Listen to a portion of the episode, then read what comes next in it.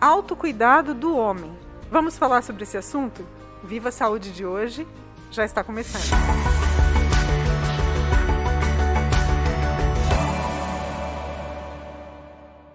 No mês de novembro, temos a campanha Novembro Azul, que busca o autocuidado, reforçar o autocuidado masculino. Para falar sobre esse assunto e sobre outros tantos que têm a ver com essa questão, nós recebemos no Viva Saúde de hoje os médicos urologistas, Dr. Daniel Iser e Dr. Michael Ramos.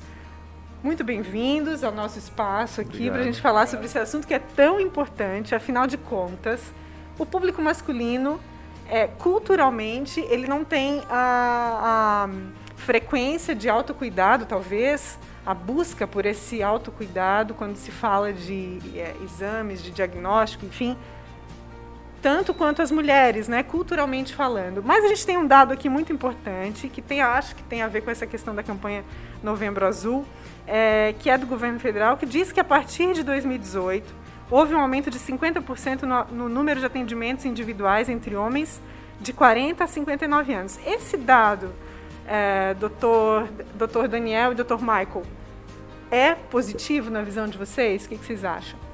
Começamos, começamos com o doutor Daniel. É, na minha opinião, é um dado muito interessante, muito importante para uma conquista, na realidade, do, da, do universo masculino, porque a, a dificuldade de levar o homem para dentro do consultório ali do médico para fazer prevenção é, como você falou, cultural aqui no nosso país, é histórico.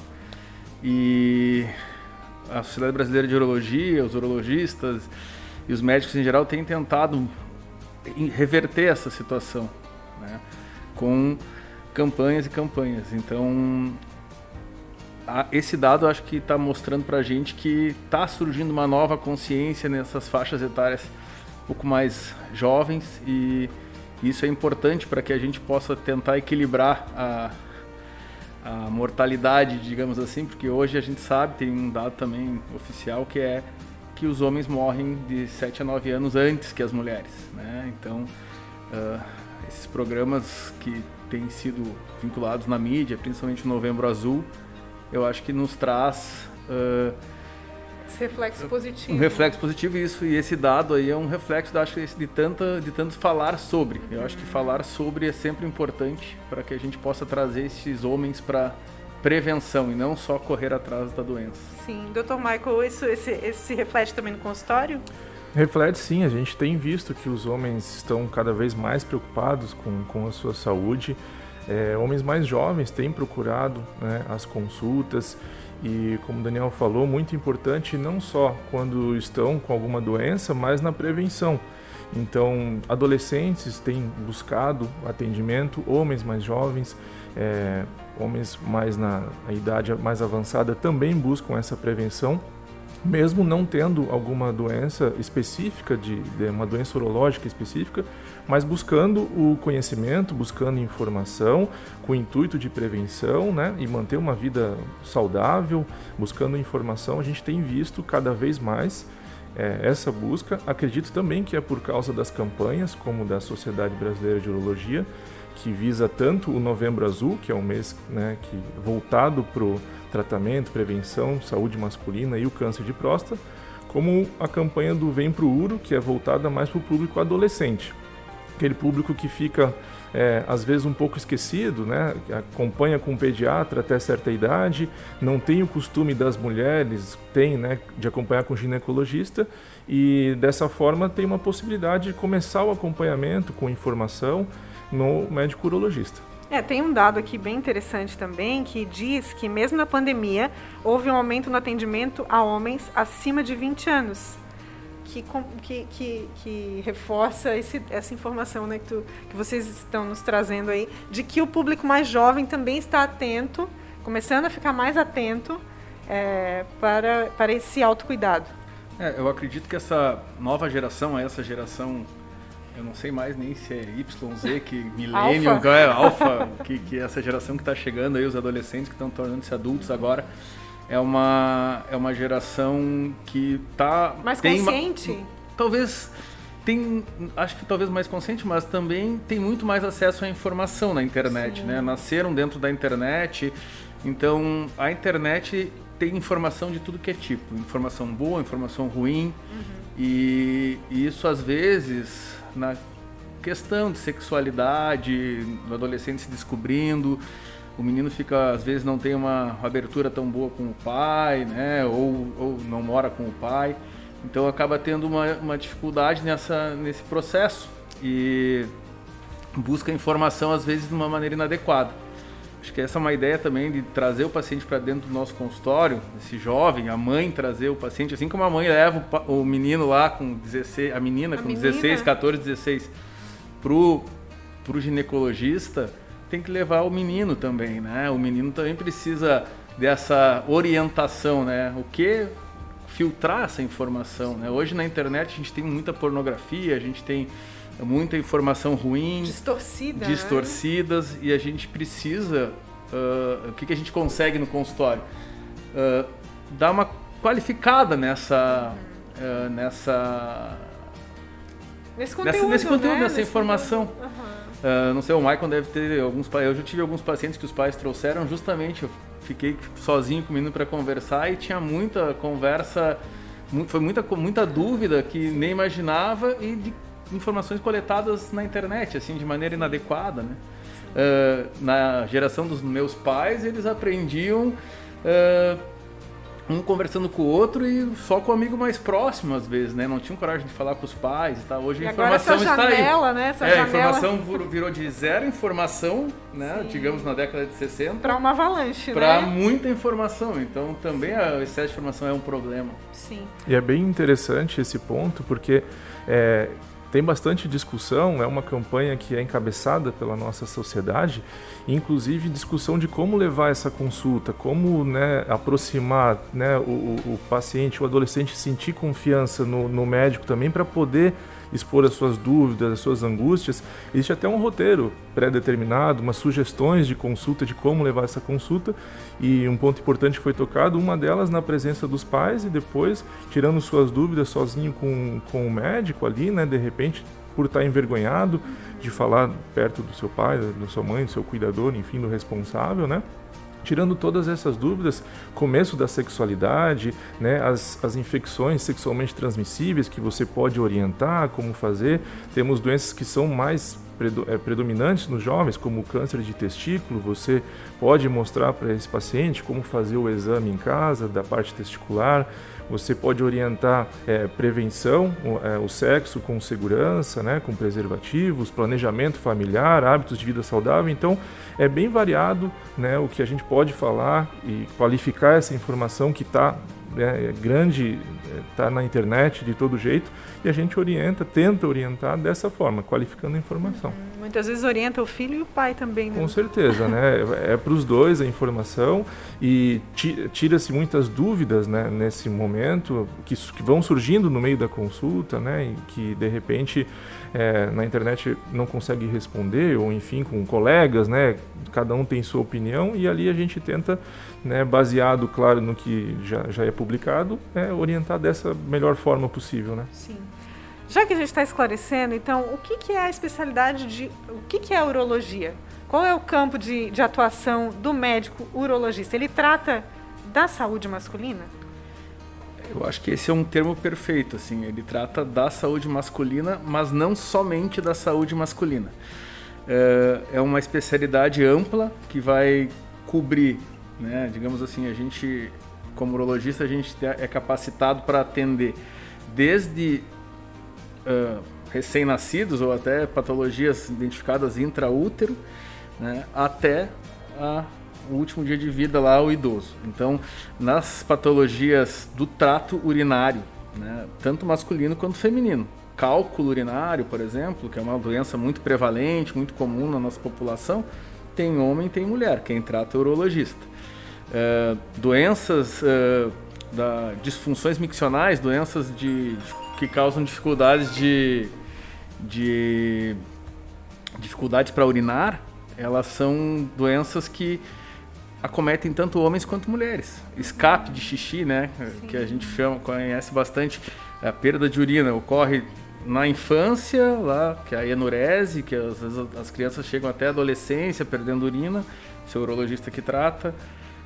Depois as mulheres mais velhas, incontinência urinária, homens com incontinência urinária. Então, uh, a urologia é uma especialidade muito ampla. Bem Ela ampla. cobre homens e mulheres em todas as faixas etárias e, particularmente, no homem, a sexualidade, a parte da sexualidade, da, da, da vida sexual do homem. Então, é inerente ao tratamento Bem da, direcionada para o homem nesse direcionada caso. para o homem, porque o, o, quem faz a parte uh, sexual, digamos assim, da mulher, não que o urologista não possa orientar algumas coisas, porque o casal é, faz parte do, da consulta, às vezes, né?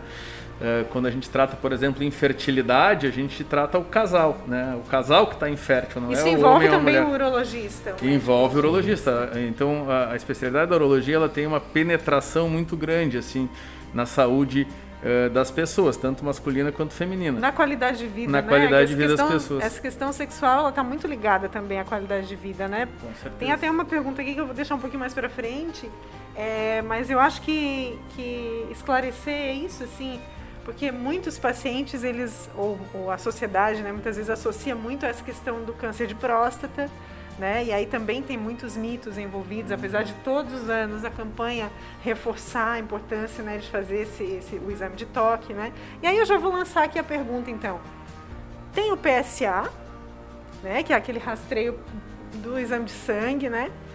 E tem o, o exame de toque, o, o temido muitas vezes. Ainda é assim Dr. Michael, ainda, ainda tem esse temor por parte do homem quando ele chega na faixa etária de que tem que fazer o exame? Ainda Sim. tem esse medo? Ainda tem. É, Esse é uma tabu, questão diria, cultural, né, do, do, do nosso, enfim, do nosso país. É um tabu, realmente, porque o que a gente vê depois que o paciente se conscientiza, vem à consulta e passa pelo exame, e, e aí ele fala, tá, mas é só isso? Entendeu? Aquele é uma, monstro é que uma imaginar, coisa, né, assim. porque é um exame que é rápido, né? Ele pode ser desconfortável, mas ele é indolor. Né, um exame muito rápido, onde a gente consegue, é, no exame do toque, analisar alterações de superfície da próstata, que são dados importantes na, na sequência das investigações de doença de próstata. Então, Só É um PSA, exame ele importante. não- Ele não, identifica. é- por que, que, por que, que se deve fazer o PSA, que é o exame de sangue, e depois o exame de toque? sim, é uma, é uma discussão bem grande sobre os exames de rastreio né, no câncer de próstata. Tá? Então, cada país é, foram feitos vários estudos diferentes, né? Estados Unidos, Europa, tem a sua é, população, a sua etnia. Então, os exames de rastreio eles são um pouco diferentes de um lugar para o outro.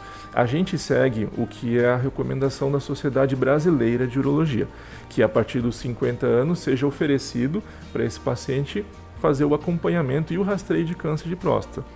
Então, tanto com o exame do PSA quanto o exame digital da próstata através do toque retal, porque aumenta a chance de a gente, de nós encontrarmos alguma alteração.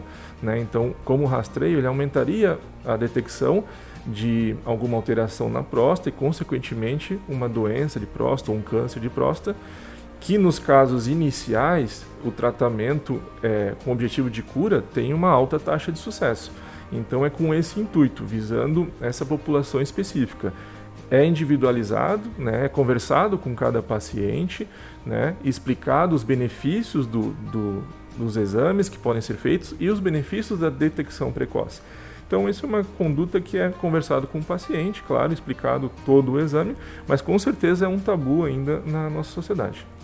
Muda gradativamente com as campanhas, mas ainda, é, ainda tem muda, essa... muda, né? As pessoas têm cada vez, os homens têm procurado cada vez mais, principalmente no mês de novembro, que a gente vê ali que, que a esposa leva, né? Que a companheira marca consulta às vezes pro pro, pro marido, né? Que às vezes a, mãe marca, um, enfim, um parente e a gente vê uma procura maior durante o novembro, justamente por causa dessas essa campanhas campanha. que trazem, né, tem o seu papel em divulgar essa doença, o rastreio, né, do, do principalmente novembro azul do câncer de próstata e a importância desses exames e a detecção precoce, co- com, com o objetivo de é, oferecer um tratamento para essa doença que nos estágios iniciais, como eu falei, tem altas taxas de cura.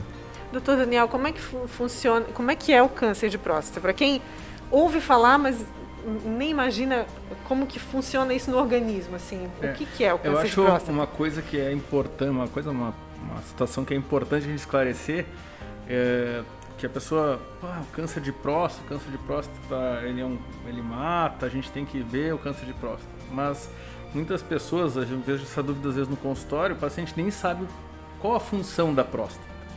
Né? Para que, que serve a próstata? Né?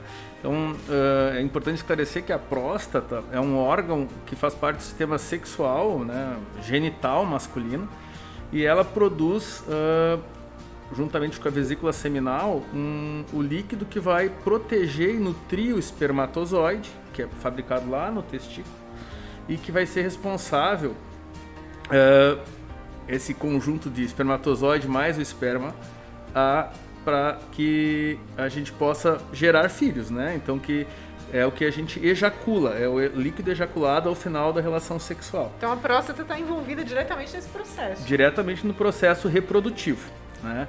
Uh, e essa e, e, essa como é que funciona isso? A, a próstata é um órgão que está ali, é uma glândula, né, glandular que está produzindo essa secreção continuamente e a gente ejacula essa, essa secreção juntamente com o espermatozoide no momento da da relação sexual.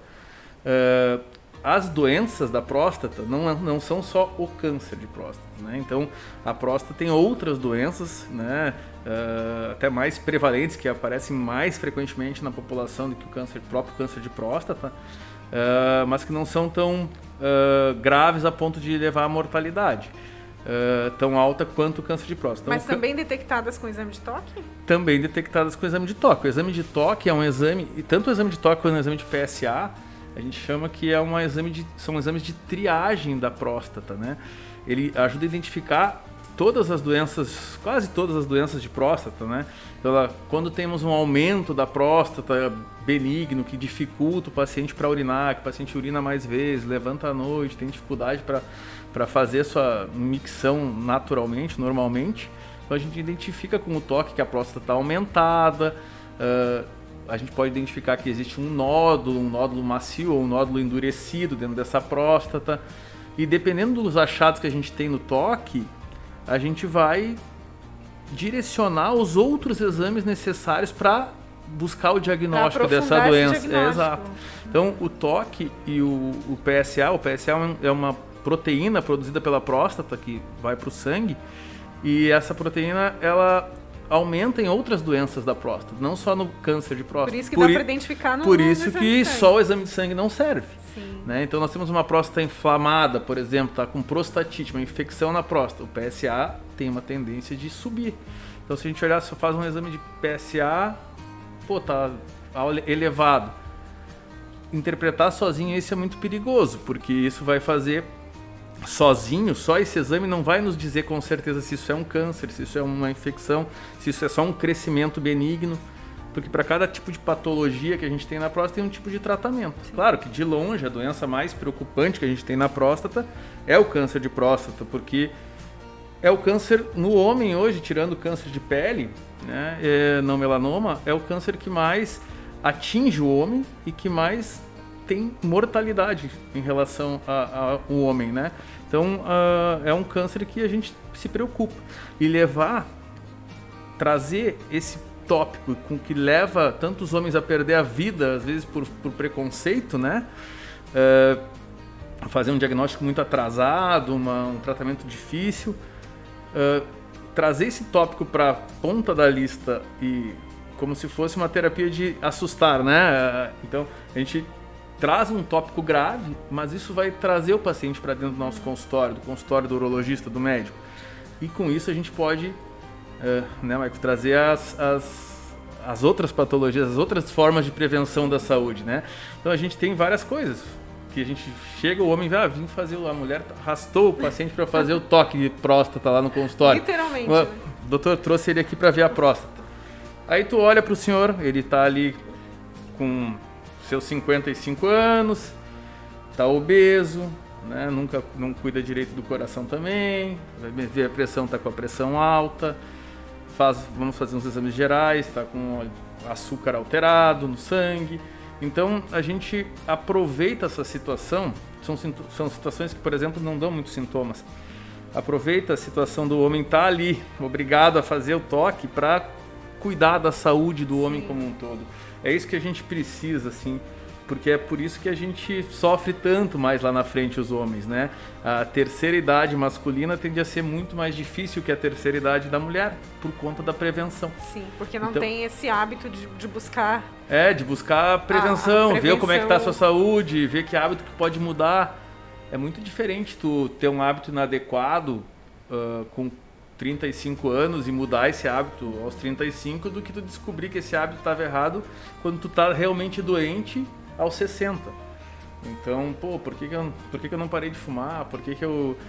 Por que, que eu não parei de fumar? Por que, que eu não emagreci? Por que, que eu não fui pra academia lá, né? Quando podia. Sim, sim. Então, para não ficar correndo atrás sim, aí depois da doença, a gente mais... tem que correr na frente, sim, né? Verdade. E, e aproveitar essas campanhas, isso de que tá, tá tendo esse movimento dos homens mais para dentro do nosso consultório e aí cuidar da saúde do homem globalmente. Sim, com certeza. Dr. Michael, tem, tem um grupo de risco é, que está mais propenso a, a, a, desenvolver esse câncer de próstata? Sim, no câncer de próstata é, ele tem alguns fatores de risco.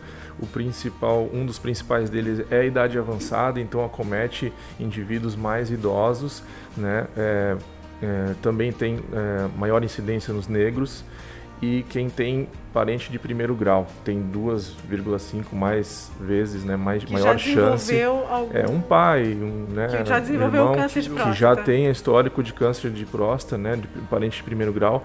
Então esse paciente, a gente recomenda que comece o rastreio até mais cedo, a partir dos 45 anos. Justamente visando né, um aparecimento, uma detecção mais precoce. Então, né, nessas situações, sim, tem mais risco, né? Então a prevenção deve ser é, um pouco mais cedo ainda, né?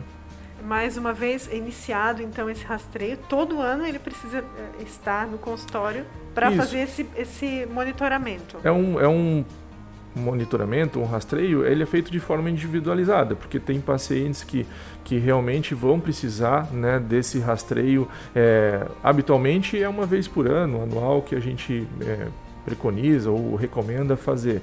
Mas individualmente a gente discute com o paciente benefícios e riscos, né? O paciente já está numa idade mais avançada, né? 75, 80 anos, não apresentou nenhuma alteração nunca em nenhum outro exame.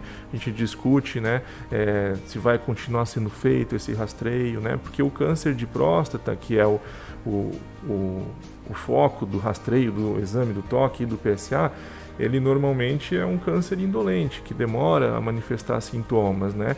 E muitas vezes não traz nenhum sintoma na fase inicial. Quando ele manifesta algum sintoma, já está no estágio mais avançado. Ele pode manifestar alguns sintomas na questão urinária, semelhante ao aumento da próstata, como o Daniel falou, dificuldade para esvaziar a bexiga, né?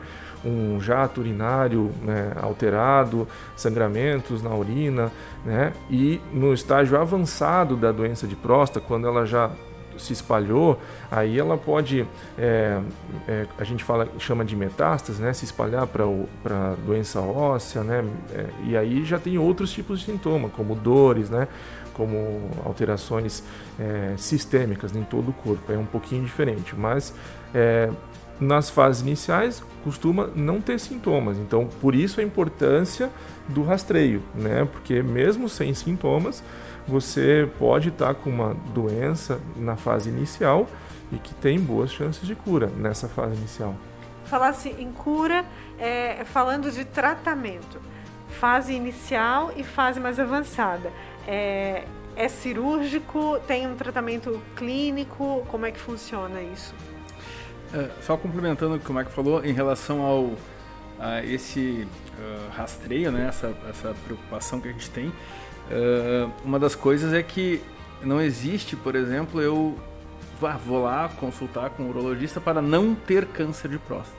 Uhum. A gente não, não tem nenhum fator de risco ambiental que a gente possa modificar direto e que esteja comprovado uh, com nível de evidência forte que fazer isso ou aquilo vá te proteger do câncer de próstata. Que o câncer é, aconteça. Isso. A gente sabe que para evitar câncer tem que ter um estilo de vida saudável desde sempre, né? Exercício físico, dieta adequada, né? E, e beber água adequadamente e tal. Mas não existe um fator de risco modificável. Então, o objetivo do nosso, do nosso rastreio individual é descobrir uh, precocemente, descobrir cedo, né? Então, ah, mas o que, que eu posso fazer diferente? Ah, tu pode cuidar da tua saúde no geral e ir no neurologista. Né? Daí discutir como é que vai ser o acompanhamento. Para que o tratamento tenha menos impacto. Exato, porque é diferente a gente desco descobrir uma doença que está localizada na próstata, né? e aí a gente vai ter uma, uma gama de tratamentos para isso, e uma doença que já está fora da próstata, né? Na próstata e em outros órgãos. Habitualmente, o órgão mais afetado é o osso, né? Na sequência, quando o, o, os gânglios, né? E o, e o, osso.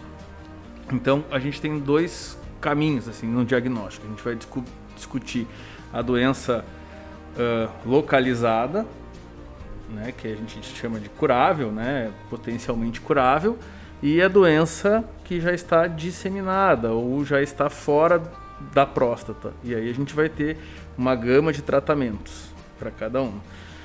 Basicamente hoje o tratamento é, a gente divide para cada tipo de, de doença, né? Então, para o tratamento na doença uh, localizada, em que o câncer está só dentro da próstata, é um tumor pequeno, não está uh, tendo outros, uh, não está provocando nenhuma alteração na conformação da próstata, não está para fora da próstata ali no local, a gente vai ter um, uma proposta cirúrgica, né? A cirurgia pode ser tanto aberta, né? Que é a clássica, que já há muito tempo. Hoje a gente tem a opção vídeo laparoscópica, né? Que é e é muito menos invasiva, né? Não é menos tem, é invasiva, é o paciente vai para casa mais rápido, apesar das taxas de de ficar escapando xixi depois da. que é o medo, né? Incontinência urinária. E impotência sejam muito é, parecidas. Isso é algo que eu iria perguntar agora. Vamos, porque... vamos chegar ali é... na, logo na frente, assim. E hoje temos a. Não temos uh, aqui em Tubarão ainda, mas já temos em, na, no estado, né? E temos cirurgiões aqui na nossa cidade, colegas urologistas capacitados para isso, uh, a cirurgia robótica. Robótica, né? Então né? a robótica já é uma realidade. Já é uma realidade no nosso país, né? Nos Estados Unidos, a grande maioria das cirurgias de câncer de próstata localizados são feitos por cirurgia robótica.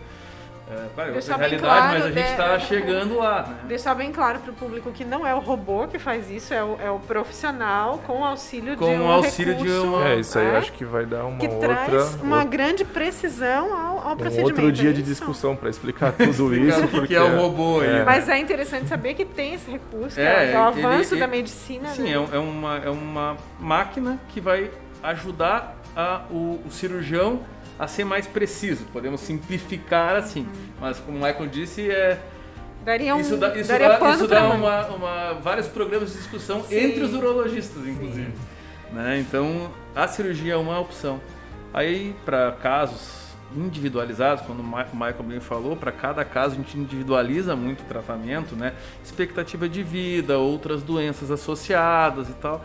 Então a gente vai ter uma gama desde radioterapia, uh, doença, uh, para doença localizada, tem algumas, algumas opções uh, não tão convencionais, como ultrassom de alta frequência para próstata, já está sendo usado em alguns lugares, para uh, eh, áreas pequenas, e radioterapia, como já falei, braquiterapia foi muito usado, hoje já não é mais tão usado, e vai avançando conforme o tipo de doença, a doença vai mudando de, de lugar uh, né, vai, vai cresceu, tá na, tá na, saiu da próstata, foi pro osso e tal, a gente vai tratar com hormônios, tem que ter essa abordagem. com quimioterapia e tal.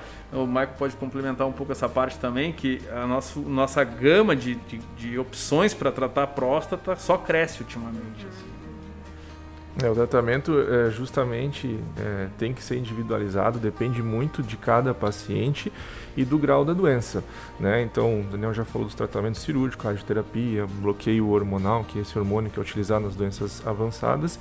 E, e só ressaltar que em casos muito precoces, dependendo de cada caso, dependendo dos exames, pode ser feito até a vigilância desse tumor, que a gente chama de vigilância ativa, que é o tratamento onde a gente vai acompanhar para ver ah, como que ele vai se comportar. Então é numa Só que lembrando que é numa fase inicial, né, e dependendo de cada caso. Então, o tratamento do câncer de próstata é muito amplo. Ele tem que ser avaliado pelo urologista para conduzir, para determinar o que, que vai ser melhor naquele paciente, o que, que aquele paciente vai ter mais benefício, né? É, tem, tem, essa questão. E naquele momento também, né, Michael? Que eh, às vezes a gente começa com uma vigilância ativa. Eu passei ali, não, não lembrei de, da vigilância ativa. E, mas a vigilância ativa é um, é, um, é um fator muito importante e o paciente tem que estar ciente que a gente vai acompanhar esse tumor e porque a gente não sabe o comportamento bio, real comportamento biológico do tumor. Então, tem, como é um câncer indolente, como o Michael falou, é, um tumor pode ficar anos estacionado sem causar problema nenhum para o paciente. E, né, e aí, tu vai acompanhar caso, e o paciente vai viver ali 15 anos, 10, 15 anos com uma doença sem o ônus dos tratamentos, que a gente tem outra, outra, outra página é. para a gente conversar, e uh, sem o ônus do tratamento e com uma doença que não está fazendo mal para ele, não é biologicamente ativa a ponto de causar dano para ele. Está ali, mas vai ficar ali. Então, o acompanhamento nesse tipo de paciente selecionado, bem no início, como o Marco falou, uh, o paciente tem que saber que pode mudar a qualquer momento, né? Em seis meses a gente, opa, viu o PSA subiu, rebiopsiou, e vai ter que fazer o tratamento agora. Então temos que estar preparado para isso e essa opção é uma opção para os casos bem iniciais que também é bem útil. Né? Então a gente tem desde não fazer até fazer tudo, né? Não quer dizer que quem vai ao urologista, faz o exame de toque, detectou alguma alteração, vai passar pela cirurgia. Não. Resumindo, é isso. Bom, é. tem essa preocupação. O homem, a gente sabe que é, culturalmente também ele traz uma uh, uma carga né, sobre essa questão da, da, da impotência sexual, disfunção erétil, enfim, isso está associado ao, a, à cirurgia, é uma, pode ser uma consequência do tratamento do, do, do câncer de próstata? Sim, é uma, um efeito, digamos, colateral do tratamento cirúrgico que com o passar do, dos anos de desenvolvimento das técnicas, essas taxas estão cada vez mais baixas, né? Então são duas preocupações grandes que os pacientes têm, que é a ficar perdendo urina depois da cirurgia, que a gente chama de incontinência urinária, e a questão da, da disfunção erétil, que é a impotência sexual. Isso pode ser de forma transitória, né, logo depois do tratamento, por exemplo, um tratamento cirúrgico, e ele pode retomar essa função com reabilitação. Né? Existe tratamento para isso, reabilitação peniana, reabilitação da musculatura do assoalho para melhorar essa qualidade de urina. Então, em alguns casos, infelizmente, é, em, em, por exemplo, em tumores mais avançados, é necessário uma cirurgia um pouco maior, um pouco mais agressiva, porque o tumor era mais agressivo, e aí esse paciente pode ficar com essa com essa consequência, né, com esse efeito colateral que é a incontinência e a disfunção erétil. Mas também é importante lembrar que a gente tem tratamento para isso hoje em dia, né? Tanto tratamento para incontinência urinária masculina, que é o caso, né? Por exemplo, pós-cirúrgico, enfim, pós-tratamento de câncer de próstata, como tratamento para disfunção erétil também, com medicamentos, né? Com medicamentos é, é, com injeção peniana de medicamentos, onde vai melhorar a questão da ereção próteses de pênis, onde pode é, corrigir esse problema, dependendo de cada caso. Então, tem tratamento mesmo para essas consequências que eventualmente podem vir a acontecer. Então, o medo e o tabu não deve ser um, um, um fator impeditivo de buscar qualidade de vida e, e, e, Não, de jeito nenhum deve ser um empecilho para procurar fazer o, o seu acompanhamento de saúde, né? Até porque temos os problemas quando a gente precisa do tratamento, né? Em primeiro lugar, a vida, então se a gente consegue buscar e lutar por ela, a gente tem que lutar. E em segundo lugar, a gente acolhe as consequências, né, das nossas escolhas, do nosso tratamento. Então, as consequências às vezes tem pacientes que vão ter incontinência urinária mais grave, outros não vão ter. Então depende de novo de cada um, né?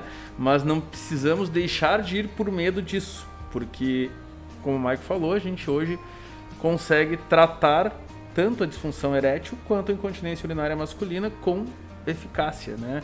Uh, e o paciente volta a ter uma vida normal, tem recursos, com certeza. É importante é, essa informação. Né? Agora falando da, da, da saúde do homem, né? É, foi comentado aqui, o doutor Daniel comentou é, sobre a importância de aproveitar que o, que o paciente está entrando no consultório, trazido pela esposa, pela mãe, enfim, por uma parente, né? Pelos filhos, às vezes. Pelos, pelos filhos, e aproveitar que esse homem está ali para orientá-lo também sobre uh, outras doenças que podem é, ser fatais, inclusive, né? E doenças também que são que podem ser uh, acompanhá-lo por toda a vida aí, mas que não é, não deve ser também um uh, algo que os impeçam de ter mais qualidade de vida numa idade mais avançada. Que doenças seriam essas, doutor Michael? Então, durante a consulta, a gente, claro, focado na nossa especialidade, vai avaliar, por exemplo, na saúde masculina,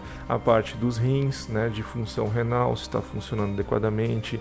Então, a parte da, da bexiga, a avaliação da micção desse paciente, se ele urina de forma adequada, a questão genital, testicular, peniana, né, possíveis é, exposições a, a infecções sexualmente transmissíveis em homens mais jovens, até orientação sobre planejamento familiar nessa, nessa consulta. Eventualmente, o homem fica com dúvida, por exemplo, uma cirurgia de vasectomia, não sabe exatamente como é. A gente tem oportunidade nessa consulta de falar sobre isso, além das outras, as outras doenças que estão prevalentes né, na população, pressão alta, diabetes, né, elevação do colesterol, hábitos de vida, como o Daniel já colocou. Então isso tudo a gente consegue fazer uma avaliação inicial e até orientar, né? De repente não vai fazer o tratamento com com urologista, mas a gente pode orientar, ó, você tem histórico, exatamente, você tem um histórico familiar de doença cardiológica, de repente você deve acompanhar com um cardiologista, ó, vi nos teus exames que teu colesterol está um pouco elevado, o que que você está fazendo para melhorar isso? Já está acompanhando, faz atividade física, já procurou alguém, um nutricionista, né? Então essas informações a gente acaba, né, tendo oportunidade, principalmente quando ele vem ao consultório e não é raro a gente ver é, pacientes com 45, 50 anos que nunca procuraram um, um, médico, nunca consultaram e nunca fizeram exames. Cada vez mais isso está é, melhorando, mas às vezes a gente ainda se depara com essa situação. Sim. Tem dois outros tipos de cânceres aqui que são é, também muito relacionados ao homem, que são o câncer de pênis e o câncer de boca. Não são tão falados, quanto o câncer de próstata, pelo menos eu não, não vejo né, se falar muito disso, mas estão, ligados, estão ligados ao universo masculino.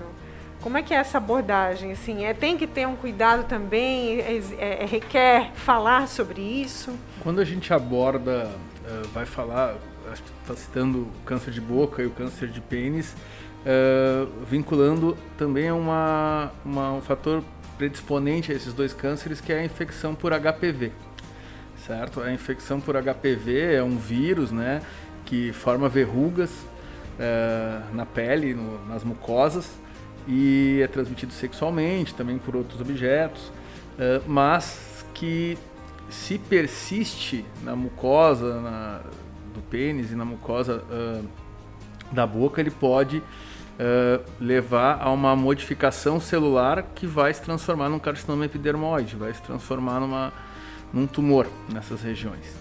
Uh, então, quando a gente aborda, uma das situações que a gente tem, uh, que abo quando aborda o paciente, faz o exame genital, o Michael bem falou, a gente vai buscar uh, sinais de, de infecções sexualmente transmissíveis, que às vezes o paciente tem uma verruga no pênis e acha que aquilo ali é normal, é um machucadinho, alguma alteração que para ele é normal, exatamente. E, e há uma verruga ali que se não for tratada, uma verruga de HPV que se não for tratada pode evoluir, né? Uma das situações hoje, falando em câncer de pênis especificamente, o câncer de pênis é um dos mais é, é muito prevalente no nosso país. O Brasil é um dos campeões de câncer de pênis, né? E, e muito disso está relacionado, uh, a gente pede para a Índia, por exemplo, em que as condições de higiene são muito piores. Então está relacionado a uma higiene inadequada dos genitais muitas vezes nunca foi orientado essas pessoas como é que ela tem que fazer a higiene dos seus genitais, né?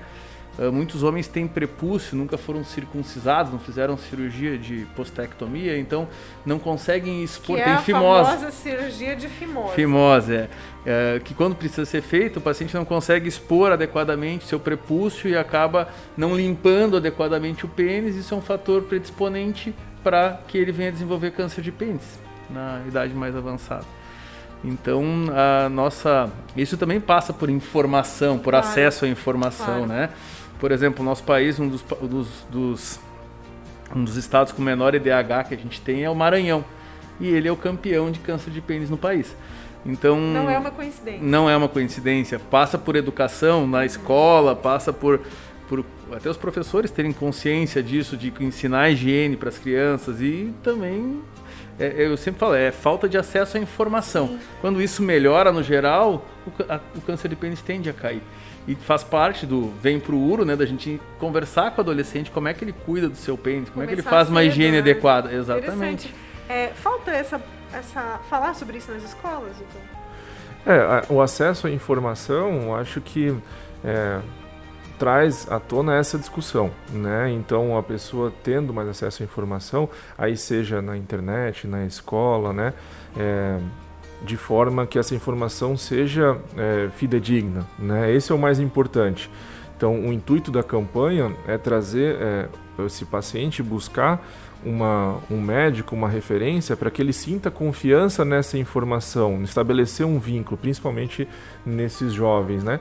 Então, não só o câncer de pênis, mas o, o câncer de testículo, que é mais prevalente na, na população jovem, né? pode ser abordado também nessa consulta e essas informações sim são importantes, né? principalmente é, visando esses, esses jovens e as orientações. Né? Muito bem, a gente segue, está caminhando para o finalzinho da nossa conversa, disse que passava rápido. Teria muitas outras perguntas aqui para fazer é, relacionadas a essa questão do universo masculino e da saúde mas uh, a gente deixa para um próximo episódio do Viva Saúde, né? Podemos ter vários episódios para Teremos, com certeza. Do... Vocês são muito bem-vindos aqui, até porque, como a gente falou durante essa conversa, né, informação é muito importante, informação de qualidade. Qualificar a informação. Qualificada, né? Informação tem aos montes aí, né? Mas não é disso que a gente está falando. A gente está falando de informação assertiva e, e que realmente faça diferença. Quero agradecer a presença de vocês, doutor Daniel, doutor Michael. Obrigado. A gente sabe que a rotina do médico é, é, é intensa, mas parar também para conversar sobre isso faz parte dessa rotina, né? Acredito que é, qualificar a informação traz o, traz o paciente, né? Isso. E faz diferença na vida dele. É, eu queria agradecer pela oportunidade de estar aqui, o Michael, com um colega aí, muito Uh, muito importante essa nossa nosso debate assim conversar trocar opinião e principalmente uh, eu acho que para o público é perceber quebrar um pouco esse medo do, do urologista assim né? E, e trazer uh, essa possibilidade de conversar sobre o assunto sobre a sexualidade masculina conversar sobre câncer sobre são temas áridos né, que as pessoas têm, não falam, né, têm medo, escondem, muitas vezes demoram para se dar conta que precisam de ajuda.